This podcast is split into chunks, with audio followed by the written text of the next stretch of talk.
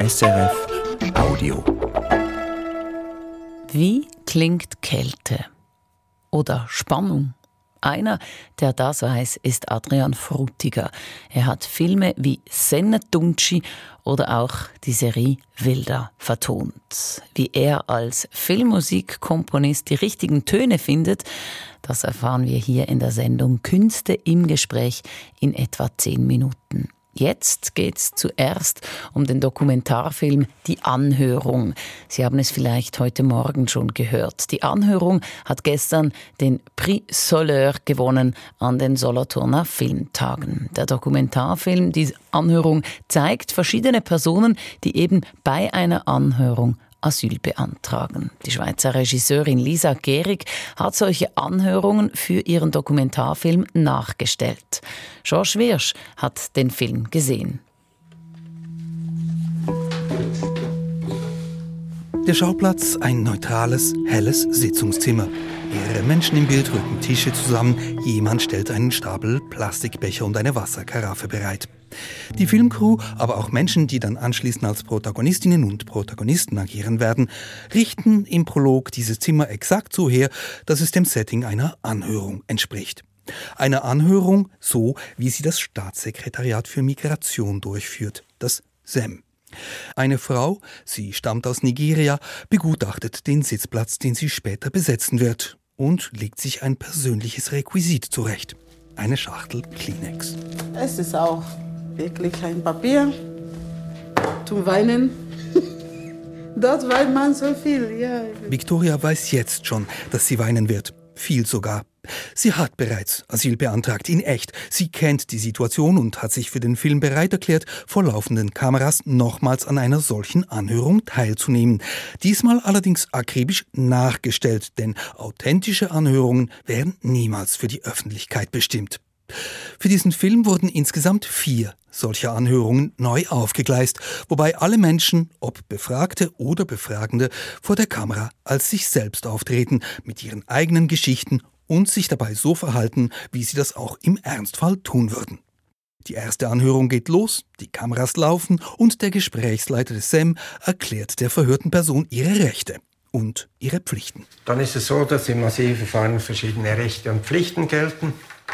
Mal gilt für sie die Mitwirkungspflicht. Das heißt, es ist, das heißt, äh, sie müssen eben beim Verfahren mitwirken. Das heißt im Wesentlichen heute Fragen beantworten und dann auch Dokumente vorlegen. Dann unterliegen sie der Wahrheitspflicht. Vous avez une obligation de dire la vérité. Alles so, wie das in echt vor sich gehen würde. Sogar gedolmetscht. Gegenseitige Absprachen zwischen den interagierenden Personen gab es vor den Filmaufnahmen absolut keine betont Regisseurin Lisa Gehrig im Gespräch. Wir haben beim Dreh keine Inhalte vorbesprochen mit den Protagonistinnen. Wir haben lediglich das Setting eingerichtet, so dass es authentisch äh, stattfinden kann wie eine echte Asylanhörung beim SEM. Es war aber nichts gescriptet oder so. Und eindrücklich für mich und auch überraschend war, wie schnell die Kamera zur Nebensache wurde. Also das ganze Setting ringsum wurde vergessen, weil alle Beteiligten so konzentriert eingetaucht sind in diese Anhörungssituation. Lisa Gehrig hat aufwendig darauf hingearbeitet, dass alle Menschen vor der Kamera möglichst unvoreingenommen und unvorbereitet in die Situation eintauchen. Sie selbst hingegen als Filmemacherin hat einiges an Vorarbeit geleistet. Also ich habe mich äh, sehr lange auf diesen Dreh vorbereitet und extrem viele Recherchegespräche geführt mit Traumatherapeutinnen, mit ähm, Migrationsforscherinnen, einfach also sehr breit, um überhaupt mich zu trauen, diesen Film zu machen. Und selbstverständlich habe ich von Anfang an mit den Protagonistinnen vorbesprochen, ob es Dinge gibt, die keinesfalls angesprochen werden sollen. Und sie wussten auch, dass sie im Nachhinein noch Aussagen rausschneiden können, wenn sie das wollen. Auch war ich im Kontakt mit der Anwältin von drei Protagonistinnen, äh, um ja, um mögliche Fehler zu vermeiden, dass, weil diese Aussagen auch heikel sein können, wenn sie an die Öffentlichkeit gelangen. Stichwort heikel. Es werden intimste Details der Gesuchstellenden angesprochen. Die Situation erfordert das. Und weil es um Asyl geht, um Schutz, werden die Verhörten auch dazu befragt, welche Art von Gewalt sie schon erfahren haben. In diesem Fall ein junger Mann aus Afghanistan. Ähm, sie haben von diesem Vorfall auf der Straße gesprochen. ähm, und davon, dass sie sich dann in einem Stall wiederfanden, in der Zwischenzeit, wenn ich das richtig verstanden habe, bewusstlos waren oder keine Erinnerung daran haben. Können Sie dort wieder einsetzen und sagen, wie es dann weiterging? Im Hintergrund klappert unentwegt eine Computertastatur. Alles wird akribisch protokolliert. Wie akribisch, das zeigt sich etwa, als die befragte Victoria tatsächlich zur Kleenex-Schachtel greift, die sie sich zu Beginn bereitgelegt hatte. Da halten die Gesprächsleiterin und die Protokollführerin unmittelbar den genauen Zeitpunkt der kurzen Geste fest. Sie hat sich eigentlich die Augen so vertupft. Mhm. Hast du mitbekommen, wann das war? Äh, ich glaube, so wir über die Familie angefragt mhm. haben, glaube ich. Also über die Familie, das kannst du schon übersetzen. Mhm. We um, wondering there was one point um, when we were asking you questions and you dabbed um, your eyes with the with the paper um, handkerchief, and so we were wondering when it was. Was it when you were talking about the family? Yeah, it was in between the family and my husband. The story mm. that robbed that robbed me, my family. Mm. Yeah. Es gibt einen Grund, weshalb dieser Griff zum Kosmetiktuch so wichtig ist. Das Staatssekretariat hört nicht nur zu, sondern schaut auch genau hin, ob die befragte Person ehrlich wirkt. Untersucht werden also auch die Gestik, der Tonfall und die Kohärenz von dem, was eine Person zu Protokoll gibt. Dazu Lisa Gehrig. Ja, genau wie Sie sagen, sind, also ist in Asylanhörungen genauso relevant, wie etwas erzählt wird, wie was erzählt wird. Äh, die Behörden machen nämlich so etwas wie eine Glaubhaftigkeitsprüfung, wird das genannt, wo die Asylsuchenden ihre Fluchtgründe glaubhaft machen müssen. Ohne Glaubhaftigkeit kein Asyl ist so ein Grundsatz.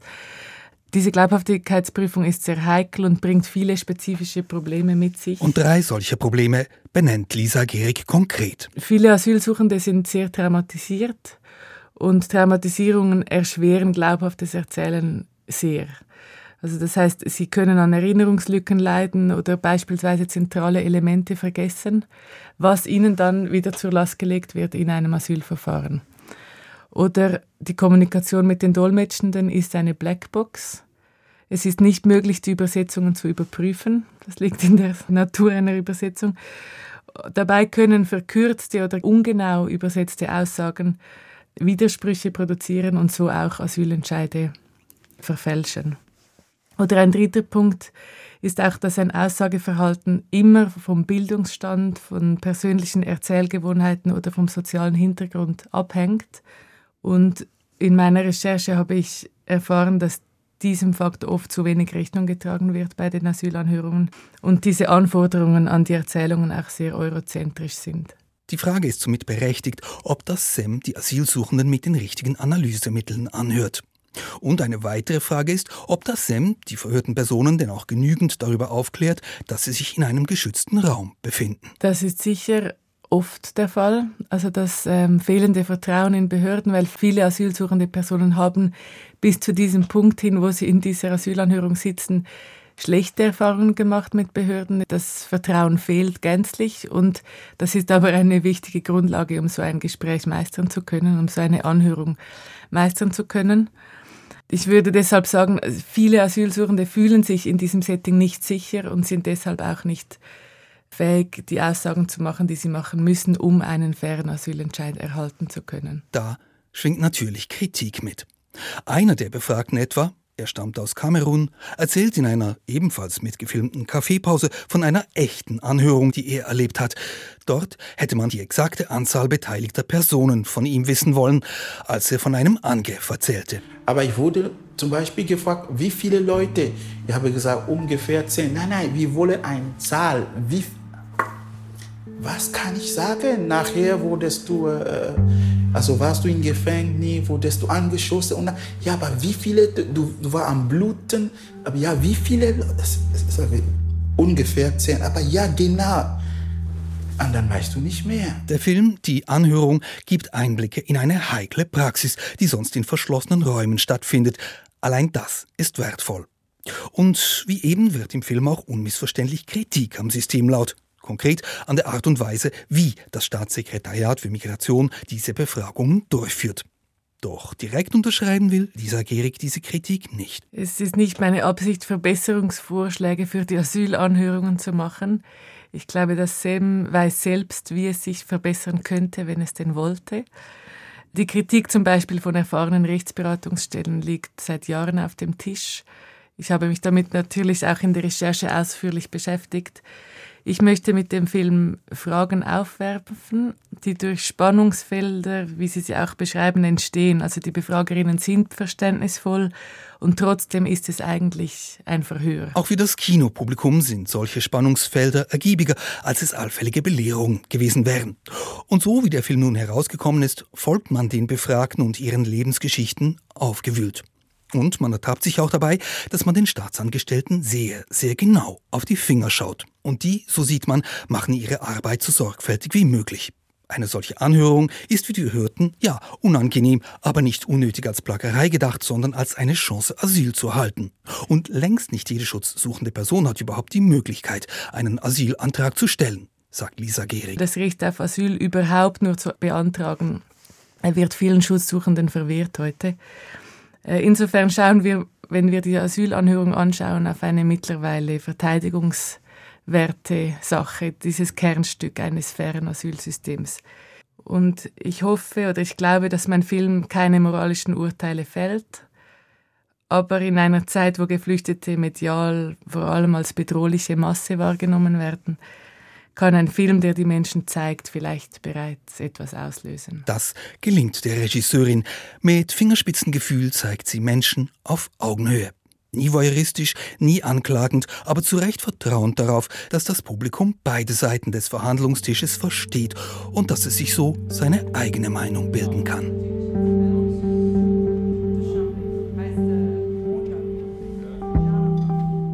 Die Anhörung. Der Dokumentarfilm von Lisa Gehrig hat gestern den Prix Soleure gewonnen und ist ab sofort bei uns in den Kinos zu sehen. Sie hören Künste im Gespräch und wir bleiben hier in der Sendung jetzt beim Film, konzentrieren uns jetzt aber auf die Musik im Film. Adrian Frutiger ist Film- und Werbekomponist. Geschrieben hat er zum Beispiel die Musik für Mein Name ist Eugen, für Wolkenbruch, Sennetunci, aber auch für Serien wie Davos 1917 oder Wilder. Und genau mit dieser Musik, also zu Wilder, startet jetzt Florence Parisville. Sie wollte wissen, wie komponiert man Spannung und Kälte.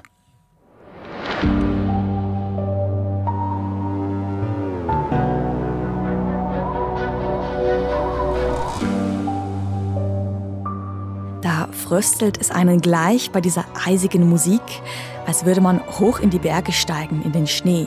Und wenn man die Musik hört, dann geht es auch gleich dorthin, denn das ist die Titelsequenz der Krimiserie Wilder. Vieles davon spielt im Winter, im Schnee.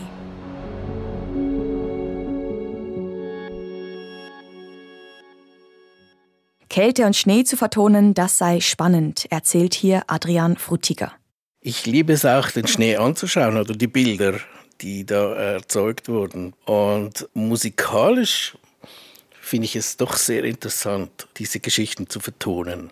Für Kälte und Spannung ist der Komponist Experte. Nicht nur in Wilder geht's in den Schnee, auch in anderen Filmen und Serien, für die er Musik geschrieben hat, wird es kalt. Zum Beispiel im Film Sennentunci aus dem Jahr 2010 oder eben in der Serie Davos 1917. Eine Faustregel sei, für Kälte eignen sich elektronische Instrumente, Synthesizer, besonders gut. Elektronische Musik gilt eher als kalt und der ganze wilde Soundtrack basiert auf einem Synthesizer, der sehr ein windiger, irgendwie nordpoliger Klang äh, von sich gibt. Machen Sie denn das Fenster auf, wenn Sie Winter komponieren? Leider ist es dann immer so, weil die Filme werden im Winter gedreht werden äh, im, quasi im nächsten Winter ausgestrahlt. Äh, das heißt, ich muss die Musik jeweils im Sommer machen. Das war, das war zum Beispiel bei Wilder so. Das war ein sehr, sehr heißer Sommer. Es war etwa 40 Grad bei mir im Studio und ich musste irgendwie für, äh, für Schnee Musik machen.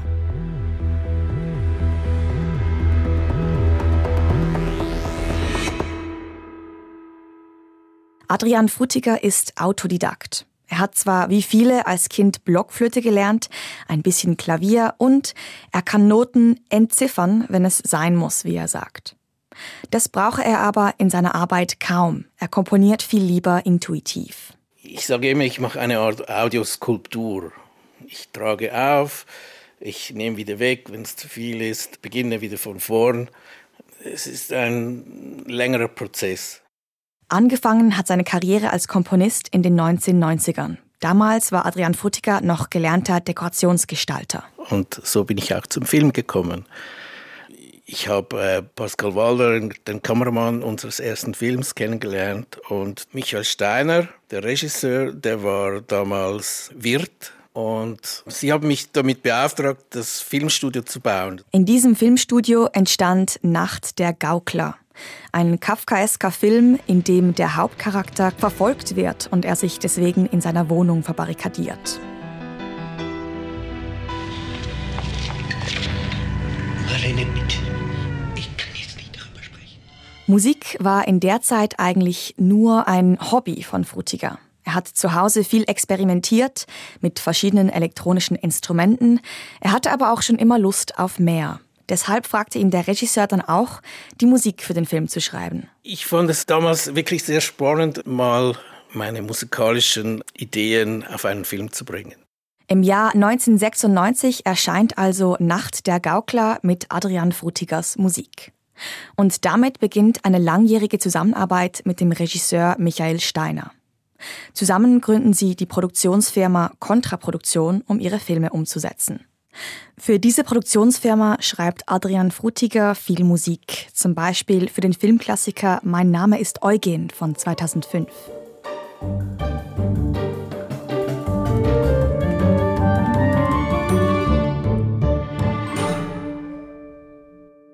Oder ein Jahr später für Grounding, ein Film über die letzten Tage der Swiss Air.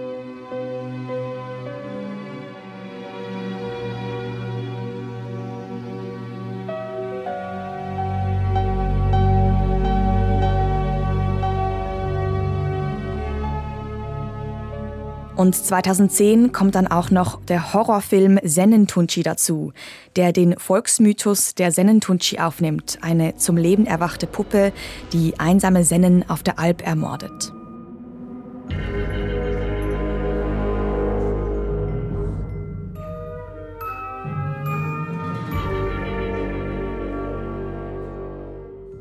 Für Adrian Frutiger ist wichtig, er muss die Vision der Regie kennen, um Musik dafür zu schreiben.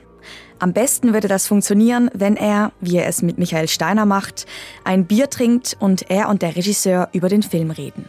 Zum Beispiel bei Sennentunci meinte er einfach, es ist mir egal, was du machst, aber es muss tönen wie Luft.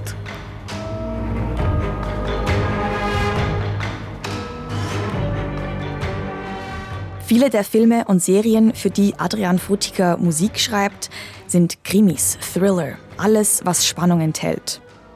Ob denn Frutiger diese Art Filme selber gerne schaut? Sehr gerne, ja. Ich liebe auch diese Art der Filmmusik. Im Krimi oder im, im, mehr in den dunklen Bereich der Filme ist die Musik mehr eine Art Schauspieler auch, die sich ausleben darf und soll.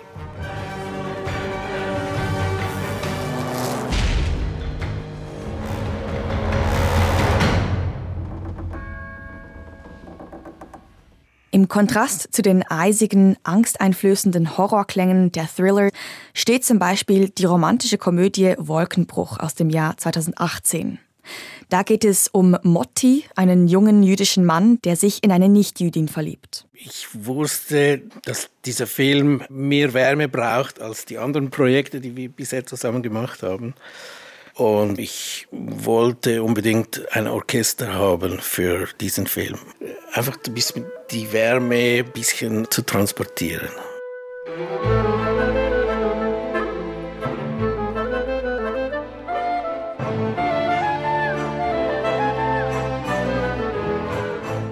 Für ein Orchester komponieren heißt für den Autodidakten Frutiger, er schreibt keine Noten nieder, sondern spielt erst alle Instrumente jeweils mit seiner Software ein. Und übergebe nachher das Projekt an einen Orchestrator, welcher das richtig niederschreibt, so dass äh, die Musiker das auch richtig spielen können. Frutiger ist also stets mit der Regie, mit Musikerinnen und Orchestratoren im Austausch, was er schätzt. Filmmusik schreiben ist ein bisschen ein einsamer Prozess. Da brauche ich etwas auch, ähm, Feedback oder Inputs von außen.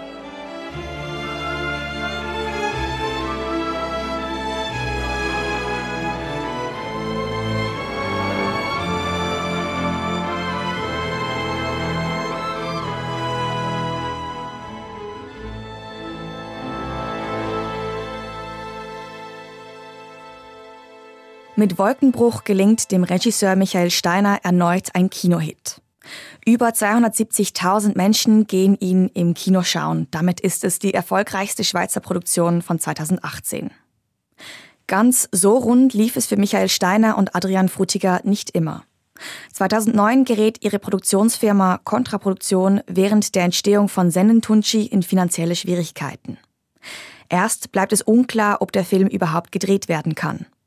Schließlich wird die Produktionsfirma vom Filmunternehmen Konstantin Film übernommen und der Film kann schlussendlich gedreht werden. In der Zwischenzeit arbeitet Frutiger auch an anderen Projekten, zum Beispiel an Musik für Werbespots. Auch dort geht es um Spannung. Manchmal hat man 20 Sekunden Zeit und äh, die Leute denken immer, ja, das ist, das ist ja einfach, irgendwie 20 Sekunden Musik zu machen aber äh, ist das eben nicht, weil trotzdem muss die Musik äh, eine Spannung aufbauen oder, oder punktgenau äh, sich auflösen und so weiter. Die Musik müsse also auf ihr Wesentlichstes konzentriert werden, damit er innerhalb dieser kurzen Zeit musikalisch doch eine Art Dramaturgie aufbauen kann. Eine Herausforderung, die Adrian Frutiger mag. Ich habe gerne die Abwechslung. Bei den äh, Langfilmprojekten, wie der Name schon sagt, es geht sehr lange. Es ist sehr viel Musik, die geschrieben werden muss. Da mache ich jeweils gern etwas Kürzeres zwischendurch. Und sein Lieblingswerbespot ist nicht ganz überraschend auch einer, der in die Berge geht, nämlich ein Werbespot für Wallis Tourismus.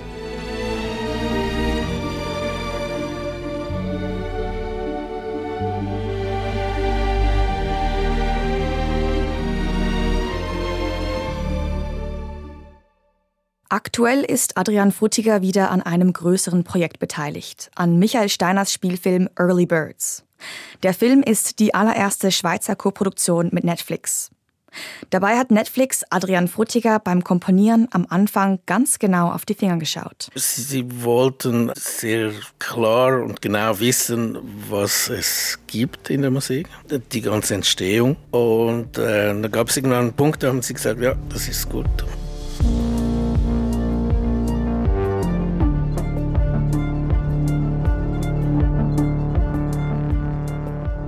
Der Film Early Birds lief letztes Jahr im Kino und diesen Frühling erscheint er bei Netflix. Er reiht sich bestens in Adrian Fruttigers bisherige Projekte ein. Eine Verfolgungsjagd durch das Zürcher Drogenmilieu voller Spannungsmomente. Und, ohne zu viel zu verraten, im Film geht's auch in die Berge, in den Schnee. Ja, ich bin ja auch Schweizer. ich liebe die Berge.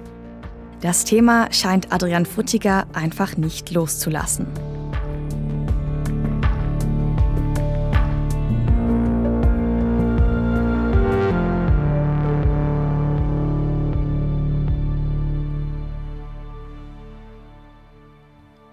Musik aus Early Birds, dem neuen Film von Michael Steiner. Adrian Frutiger hat eben die Filmmusik dazu komponiert, genauso wie die Musik zu Wilder. Mein Name ist Eugen oder auch Wolkenbruch. Sie finden übrigens all diese Filme gratis auf der SRF Streaming Plattform Play Swiss. Das war's von der Sendung Künste im Gespräch. Haben Sie noch ein Feedback zur Sendung? Dann sehr gerne per Mail an studio@srf2kultur.ch. SRF Audio.